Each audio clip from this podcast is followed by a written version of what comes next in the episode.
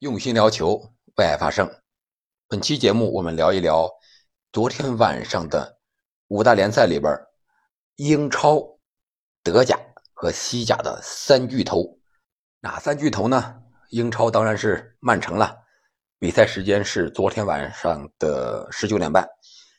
而德甲的拜仁出战是昨天晚上的二十一点半。这个巴萨呢是二十二点十五。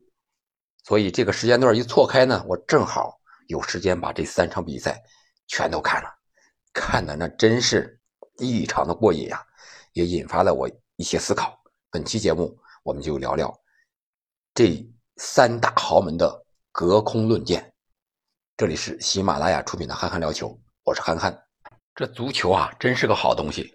你看，你踢球吧，能强身健体；你看球吧，还能避开一些酒场。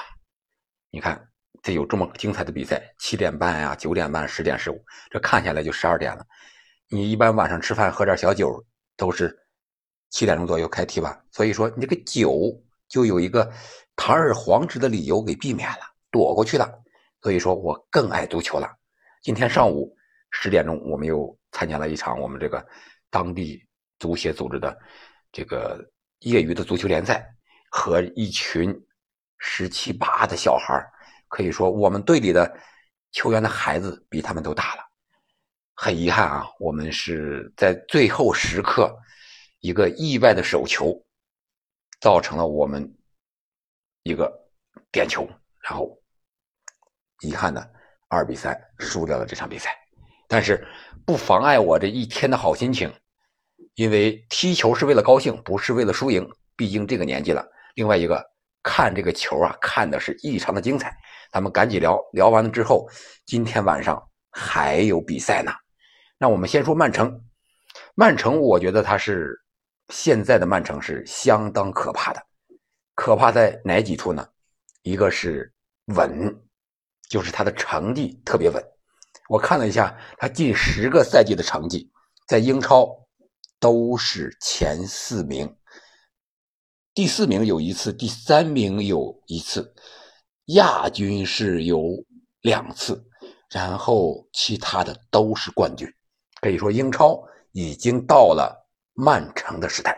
另外一个就是欧战的成绩，基本上欧冠虽然没能拿到冠军吧，但是八强、四强的是经常性的了。可以说，这个成绩啊异常的稳。除了这些历史战绩，就是昨天的那场比赛。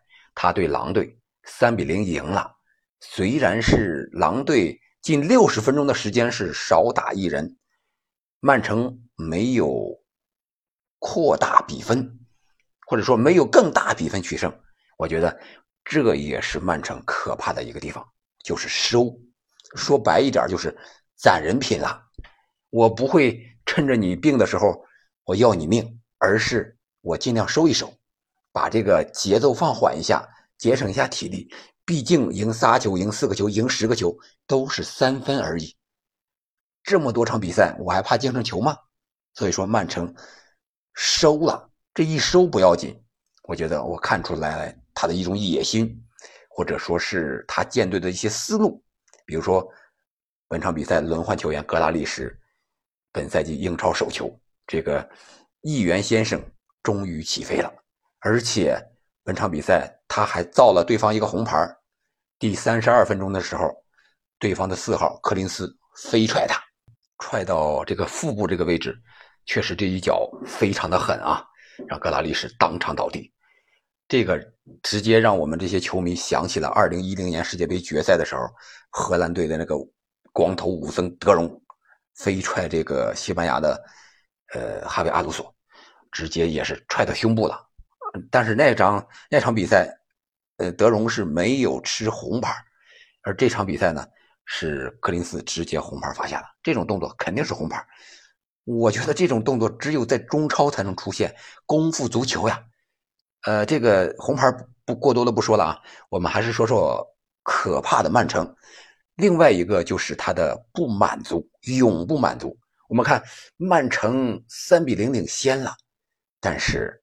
挂掉了，在场下还是嘴里得得得得得得，而且看那个表情是不满意的表现，就是在一些细节上，我们可以看到，他经常是叫下场边的队员，在死球的时候来给场边的队员布置战术啊，怎么跑怎么跑，应该怎么改进。现在的曼城在人员上是轮换了，在构成上、年龄上是越来越年轻了。你像这个轮换出场的帕尔默，二十岁啊，除了帕尔默之外，还有这个刘易斯，场上是八十二号。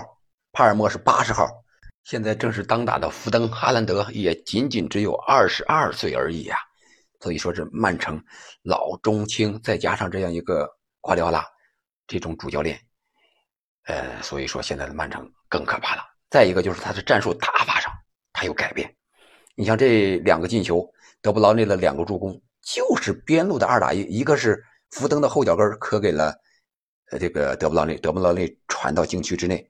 哈兰德前抢前点，然后这个格拉利什抢后点，直接把这个球打进了。然后第二个进球是哈兰德进的，是右脚，是在禁区前沿，对方的中后卫一对一防守他的时候根本就防不住。这个球是碧玺在中路助攻的哈兰德。你像哈兰德或者说曼城这种球队，你狼队还想给他玩玩对攻啊？没有用五四幺四五幺这种。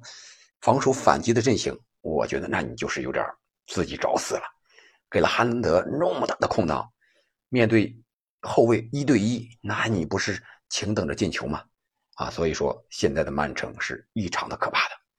他这种战术打法就像在传控基础上的一个快反，就像催眠之后突然给你一刀，你都不知道是谁给了你这一刀，捅在哪儿你都不知道。所以说。可怕，真的可怕。另外，我们再来看看这个拜仁。拜仁，我觉得他是有点可怜呀。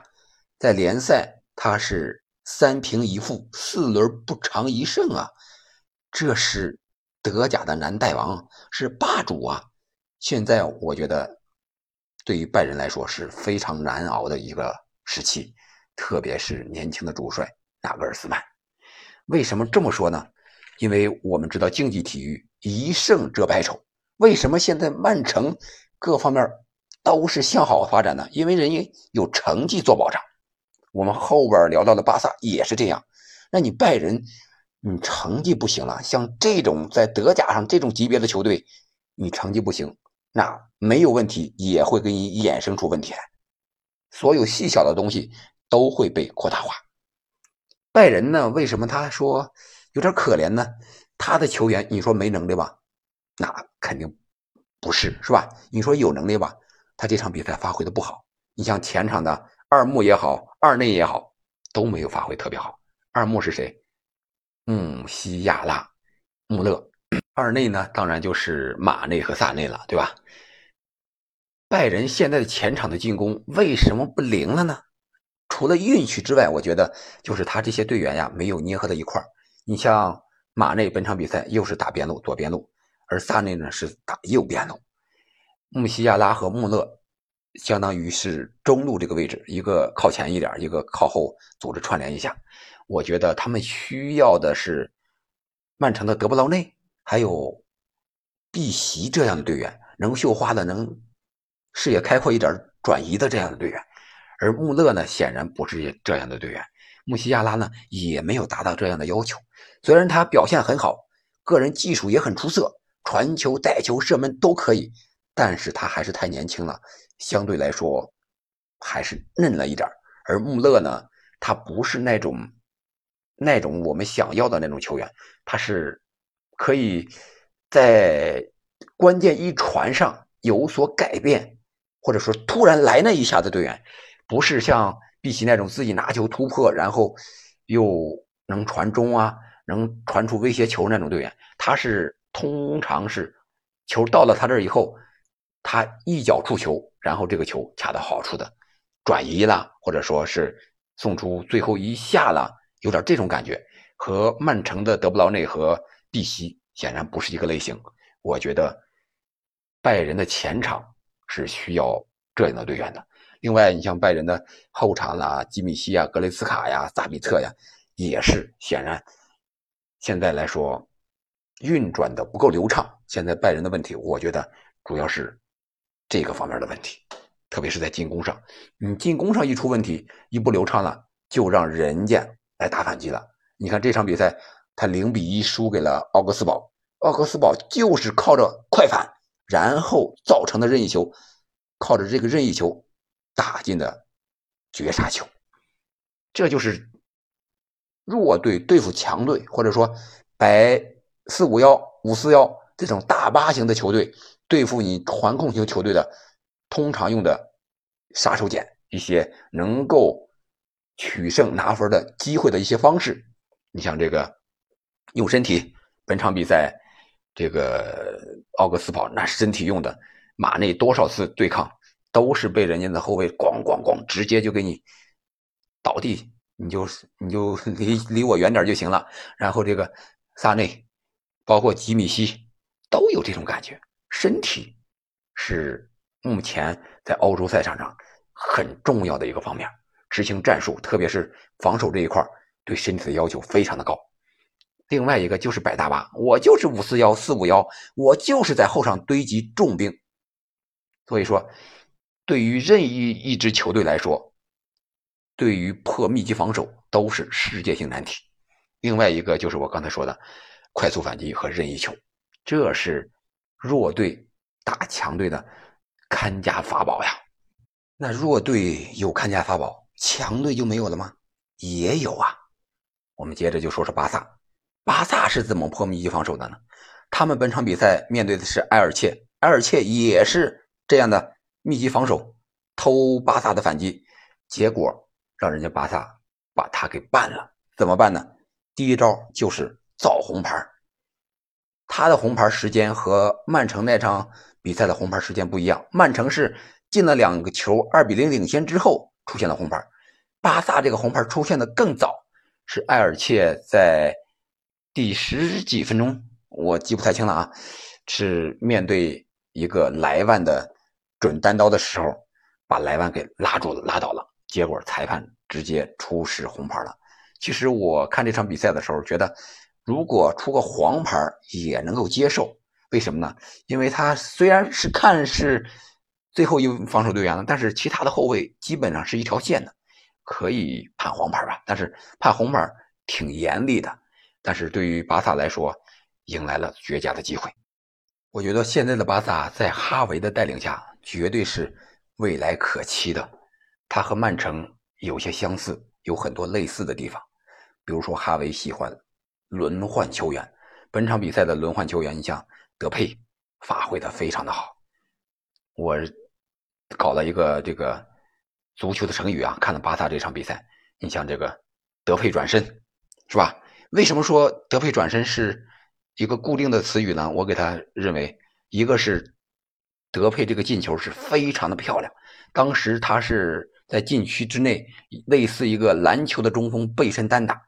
他右脚接到这个小将巴尔德的传球之后，假装是向内侧转身，用右脚，结果是一个假动作，把这个后卫给晃了一下，晃了一下之后，他顺势就是用右脚底直接往外侧转身，然后就不空当出来了吗？后卫跟不上了，转完身之后，接着左脚一个抽射。更重要的一点就是，德佩这个进球不是他。第一次，我们如果看过巴萨夏季这个热身赛的时候，可以看到他在对迈阿密国际的时候，禁区之内有一个几乎是一模一样的进球，也是这个德佩转身，非常的漂亮，一气呵成。所以说，绝对算得上是新出来的因人而出的足球成语。另外还有一个足球成语就是“凯西别走”，凯西啊很硬。但是他本场比赛有两个这个肘击对手的动作，第一次是吃到了黄牌，第二次裁判没有判。我觉得凯西这种动作在场上早晚要吃亏，早晚有一天碰到严一点的裁判，或者是比他还猛的球员，他要被吃亏呀！不吃亏，不见棺材不落泪。我觉得凯西应该哈维应该指导指导他，让他注意一下场上的动作。现在的巴萨。越来越像一个整体了。为什么这么说呢？你像登贝莱，在哈维上任之前，他是什么样的一个状态？他踢球的态度是什么样的。而哈维上任之后，特别是本赛季，你看一看，他的吃到的第一个黄牌是回追，是防守上铲球。这样一个人有脱胎换骨的变化，难道不能说哈维居功至伟吗？哈维确实对巴萨太重要了。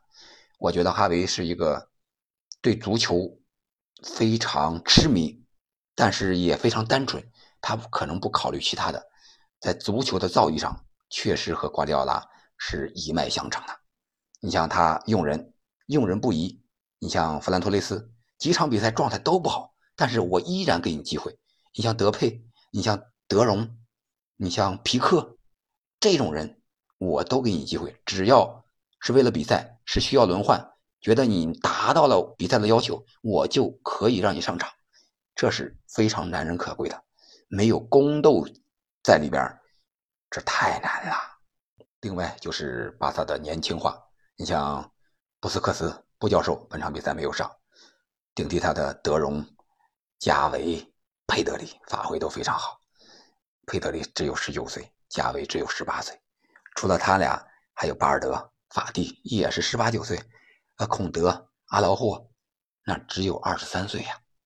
所以说，我觉得巴萨是未来可期的。他的年轻队员甚至比曼城的年轻队员成长的还要快，人员还要多。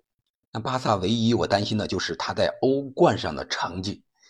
我们看。他和拜仁那场欧冠比赛虽然踢得不错，但是没有赢球，这说明什么呢？说明西甲的强度呀，那些其他的球队对于巴萨来说还是弱了点上欧冠肯定强度要有一个大的跃升，特别是遇见像拜仁呀、曼城呀、利物浦这种球队，那就更需要他提前在西甲进行练兵。但是现在目前西甲球队的实力呢，显然是达不到这些欧冠常客、这些豪门上这些强队的实力的。所以说，这个对巴萨来说也许不是一件好事虽然省了体力，但是在比赛的强度上，可能还需要一个适应的过程。另外一个就是他们得找找莱万的替补，谁能作为莱万的替补？莱万毕竟不是哈兰德，他年纪大了，三十四五岁了，这样的年纪还能踢几年？在这有限的两三年时间里，能不能找到合适的接班人？你是把曼城的哈兰德挖过来吗？还是另有其人，让其他的年轻小将快速的顶上？现在的中锋时代可是要到来了。我们看哈兰德在英超很好使，莱万在西甲也很好使，所以说现在。莱万这一环，现在是强点，但是两三年之后就是弱点了。人无远虑，必有近忧。我想巴萨肯定也知道这个问题，也在考虑，也在长期的谋划。好了，关于英德西这三个豪门隔空论剑，我们就聊到这儿。该去看国米和阿森纳的比赛了。我们明天见。